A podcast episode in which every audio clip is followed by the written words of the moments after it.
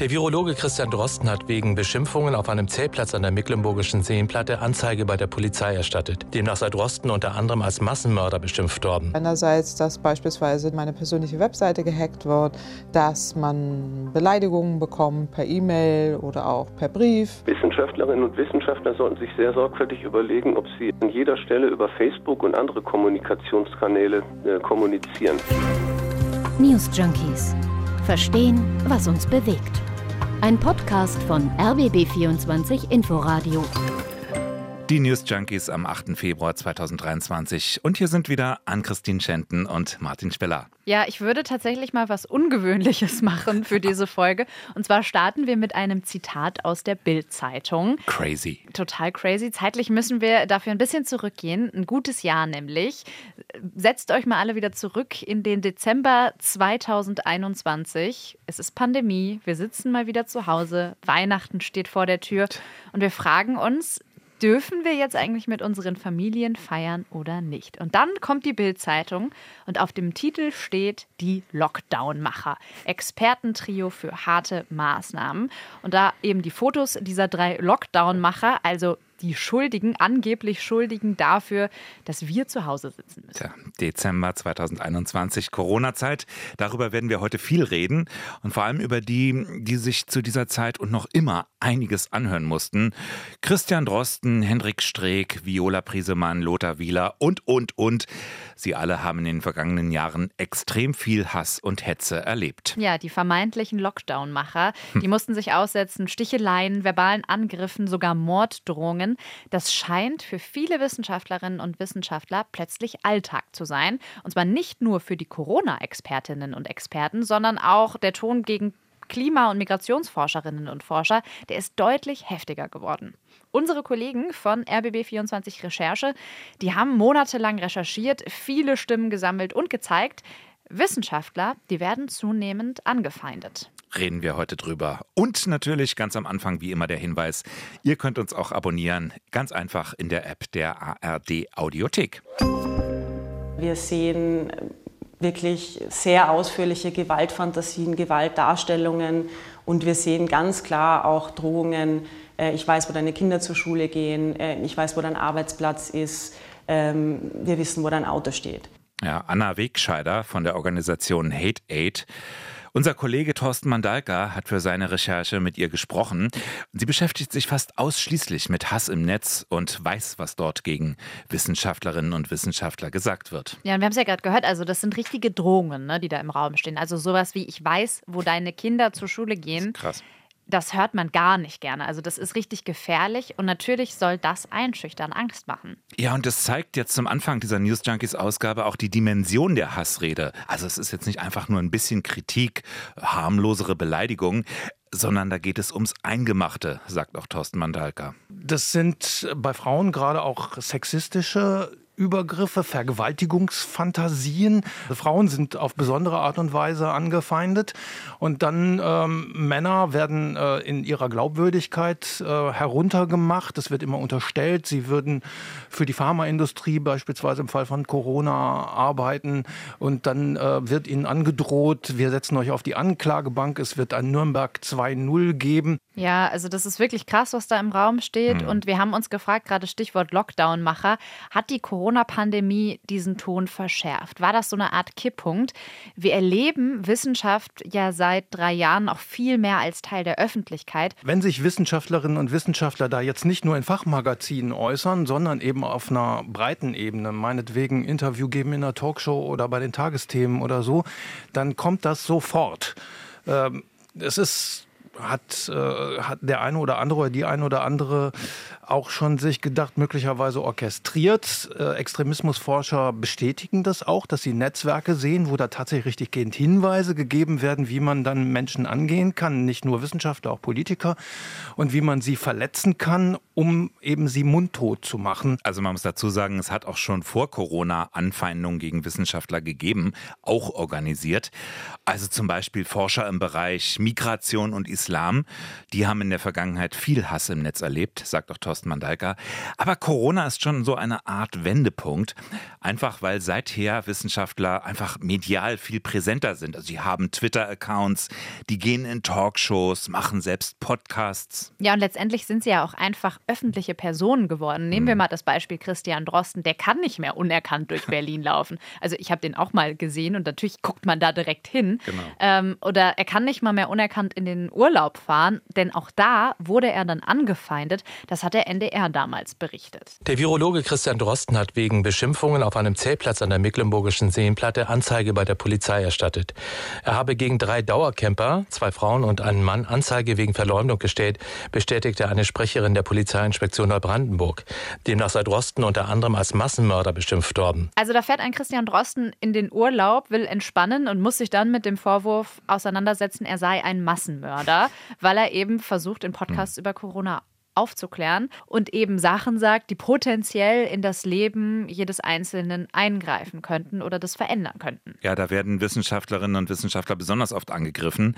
Äh, also zum Beispiel die Frage, ob wir nicht aufs Fliegen doch lieber verzichten müssen. Das macht die Leute sauer, weil es einfach unbequem ist. Und diese wichtigen, aber unbequemen Themen, mit denen machen sich Wissenschaftler schon lange angreifbar. Also auch Migration und Klima spielt eine ganz große Rolle. Wirtschaftswissenschaftlerin Claudia Kempfert, die sich ja vor allem mit Umweltthemen auseinandersetzt, die erlebt schon seit Jahrzehnten Anfeindungen, sagt sie. Die Anfeindungen kommen aus verschiedenen Ecken. Also seit über 15 Jahren passiert das. Einerseits, dass beispielsweise meine persönliche Webseite gehackt wird, dass man Beleidigungen bekommt per E-Mail oder auch per Brief oder dass mein Wikipedia-Eintrag äh, zerstümmelt wurde, auch mit Anschuldigungen äh, reingefügt äh, wurden. Oder eben aktuell wird es immer schlimmer, gerade in den sozialen Medien, die ja in den letzten zehn Jahren sehr stark zugenommen haben, dass es da eben Hass und Hetze gibt. Ja, oder der renommierte Klimaforscher Hans-Joachim Schellenhuber. Er hat jüngst den Vorschlag bekräftigt, dass doch die CO2-Emissionen von jedem Einzelnen gemessen und bepreist werden sollten. Ist ja, ein radikaler Vorschlag. Den fand die CDU-Politikerin Saskia Ludwig aber so schlimm, dass sie ihn daraufhin als Ökofaschisten beleidigt hat. Und das zeigt ja auch, das ist jetzt eine CDU-Politikerin, dass Anfeindungen nicht nur aus extremistischen Lagern kommen. Es sind aber nicht nur die ja, Stars und Sternchen der Wissenschaft, sondern auch Leute, die gar nicht so sichtbar sind, die betroffen sind. Darauf weisen nämlich zwei Studien hin, die in den beiden Wissenschaftsmagazinen Science und Nature publiziert wurden. Die Studie in Science, die sagt, von gut 9500 befragten Corona-Forschern hätten 38 Prozent Anfeindungen erfahren. Und in der Nature, da wurden 300 Forscher befragt. 15 Prozent von ihnen berichten sogar von Todesdrohungen. Es zieht sich also durch einen echt großen Teil des Wissenschaftsbetriebs. Es ist ein echtes Problem. Und das stellt ja vor allem junge, angehende Forscherinnen und Forscher vor die Frage, gehe ich jetzt dieses Risiko ein? Also mache ich diesen Job? Vor allem, wenn der Rückhalt innerhalb der Wissenschaftscommunity dann wiederum wohl gar nicht so groß ist. Das sagt nämlich Thorsten Mandalka. Hans-Joachim Schellenhuber, der Klimaforscher, sagt zum Beispiel, äh, als ich von Saskia Ludwig als Ökofaschist beschimpft worden bin, da habe ich aus der breiten Öffentlichkeit schon eine Menge Solidarität erfahren, aber keinen einzigen Anruf, keine einzige Mail aus der Wissenschaftsgemeinschaft, die sagt, es geht gar nicht, was man da mit dir macht. Mhm. Ähm, deswegen gibt es jetzt auch dieses SciComm Support Projekt, das äh, der Bundesverband Hochschulkommunikation jetzt äh, im Frühjahr aufleben will, das ist so eine Art Notfallanlaufstelle mit 24 Stunden rund um die Uhr Telefon und dann eben auch entsprechenden Beratungsmöglichkeiten. Und das ist total wichtig, würde ich sagen, dass man sich da nicht alleine fühlt. Also ich glaube, Medienleute, die kennen das ja auch. Wir sind ja auch oft mit einem rauen Ton konfrontiert. Und es ist einfach gut, wenn man weiß, okay, da sind Leute, mit denen kann ich reden. Die helfen mir auch, wie ich Drohungen im Einzelfall interpretieren soll.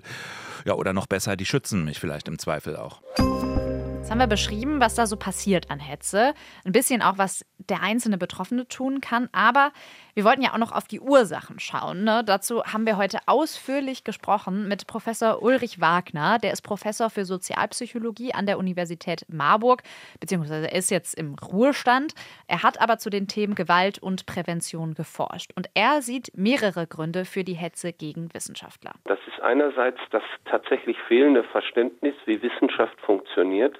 Und dass Wissenschaft auch manchmal Ergebnisse liefert, die dann später wieder zurückgeholt werden müssen, das liegt in der Natur von Wissenschaft. die kritische Auseinandersetzung, immer wieder die kritische Hinterfragung auch von bestimmten Ergebnissen. Es hat sicher etwas damit zu tun, dass das Internet bestimmte Kommunikationsformen erlaubt, die früher viel schwieriger waren.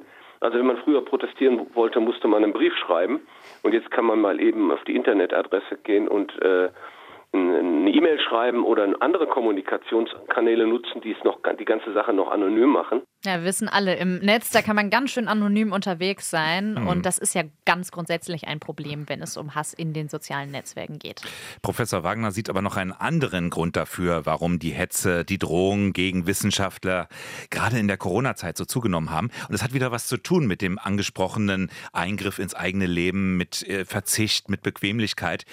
Er sieht nämlich das Erstarken einer ganz bestimmten vulgären Form von Liberalismus. Die beschreibt der Gewaltforscher so. Individuelle Selbstbestimmung mit relativ wenig Rücksicht auf das, was ich mit meinen eigenen Entscheidungen für die Gemeinschaft tue. Und da hat sich tatsächlich in Corona eine bestimmte, ein bestimmtes Bevölkerungssegment herausgebildet, die all diesen einschränkenden Maßnahmen sehr kritisch gegenübergestanden haben und die damit auch die wissenschaftlichen Befunde, die diese einschränkenden Maßnahmen begründet haben, denen ausgesprochen kritisch begegnet sind. Ja, also Leute, die in den Wissenschaftlern dann die Spaßbremse sehen, wird ja wieder bei dem Bildtitel von den Lockdown-Machern wären. Ja, da stand dann auch sowas wie Expertentrio schenkt uns Frust zum Fest. Das sagt dann ja auch schon genau. alles. Genau. Also da werden die Forscher, die versuchen einfach Realität zu beschreiben, die werden im Prinzip zu Entscheidern, zu Politikern erklärt es sind eben nicht Berater, sondern, wie heißt das, die Macher. Genau, und das ist ja auch nochmal eine Entscheidung, die man einfach festziehen muss. Ne? Also, das erzählt ja auch Ulrich Wagner. Die Wissenschaft, die macht die Empfehlungen und die Politik trifft die Entscheidungen.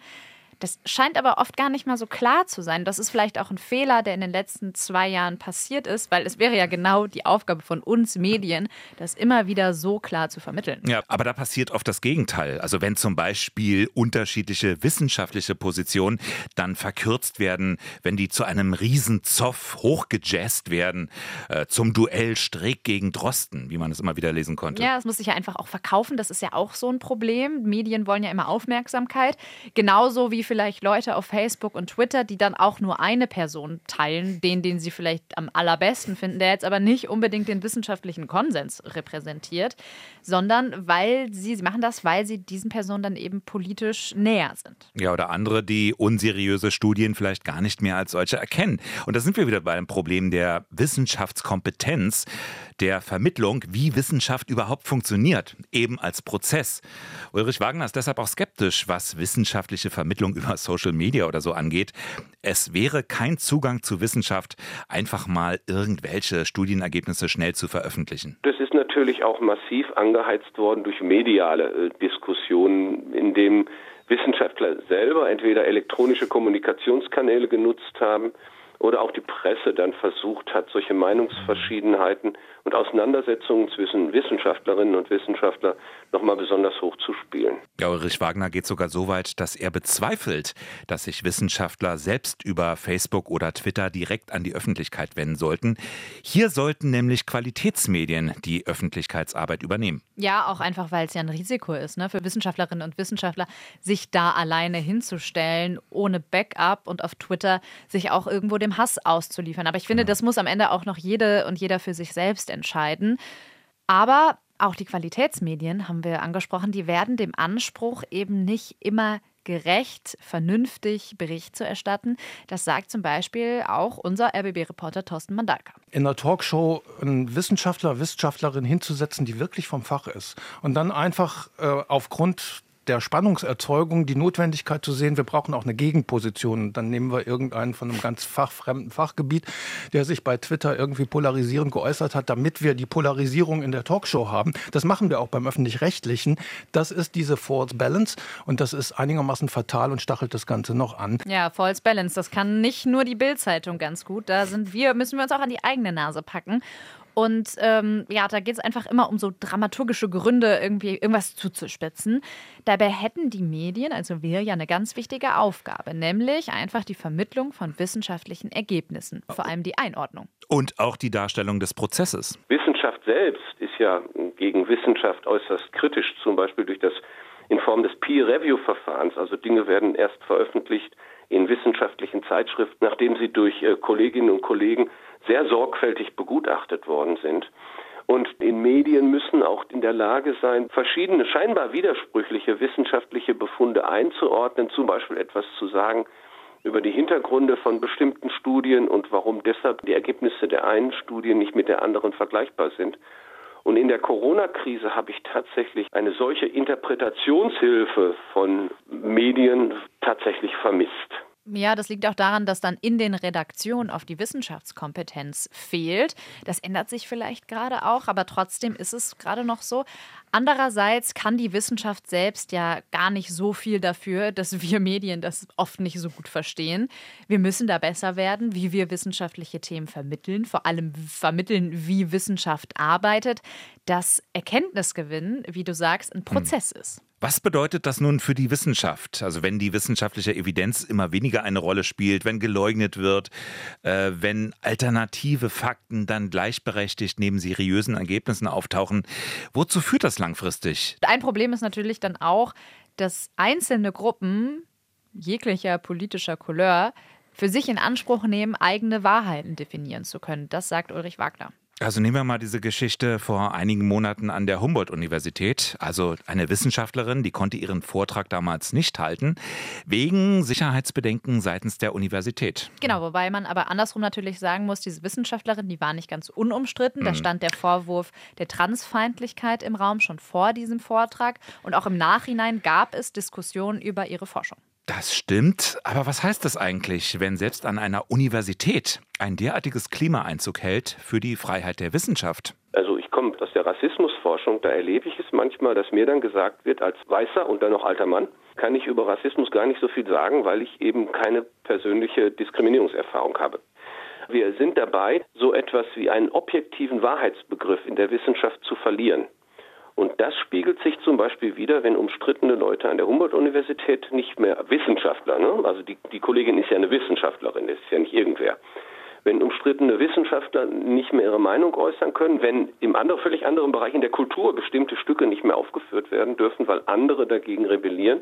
Aber in der Wissenschaft ist, haben wir tatsächlich mit dem Problem zu tun, dass wir eine Erosion des Erkenntnis- und Wahrheitsbegriffes haben was für Wissenschaft ein Riesenproblem sein wird, speziell für die Sozialwissenschaften. Ulrich Wagner, ich für meinen Teil würde immer sagen, Wissenschaft muss natürlich kritisch diskutiert werden und auch die Positionen, aus denen die Wissenschaft spricht, die müssen vielfältig sein und auch die muss man hinterfragen. Was natürlich nie gut ist, ist, wenn es Anfeindungen und Drohungen gibt und wenn natürlich dieser objektive Anspruch, der für die Wissenschaft noch mal viel wichtiger ist, wenn der verloren geht.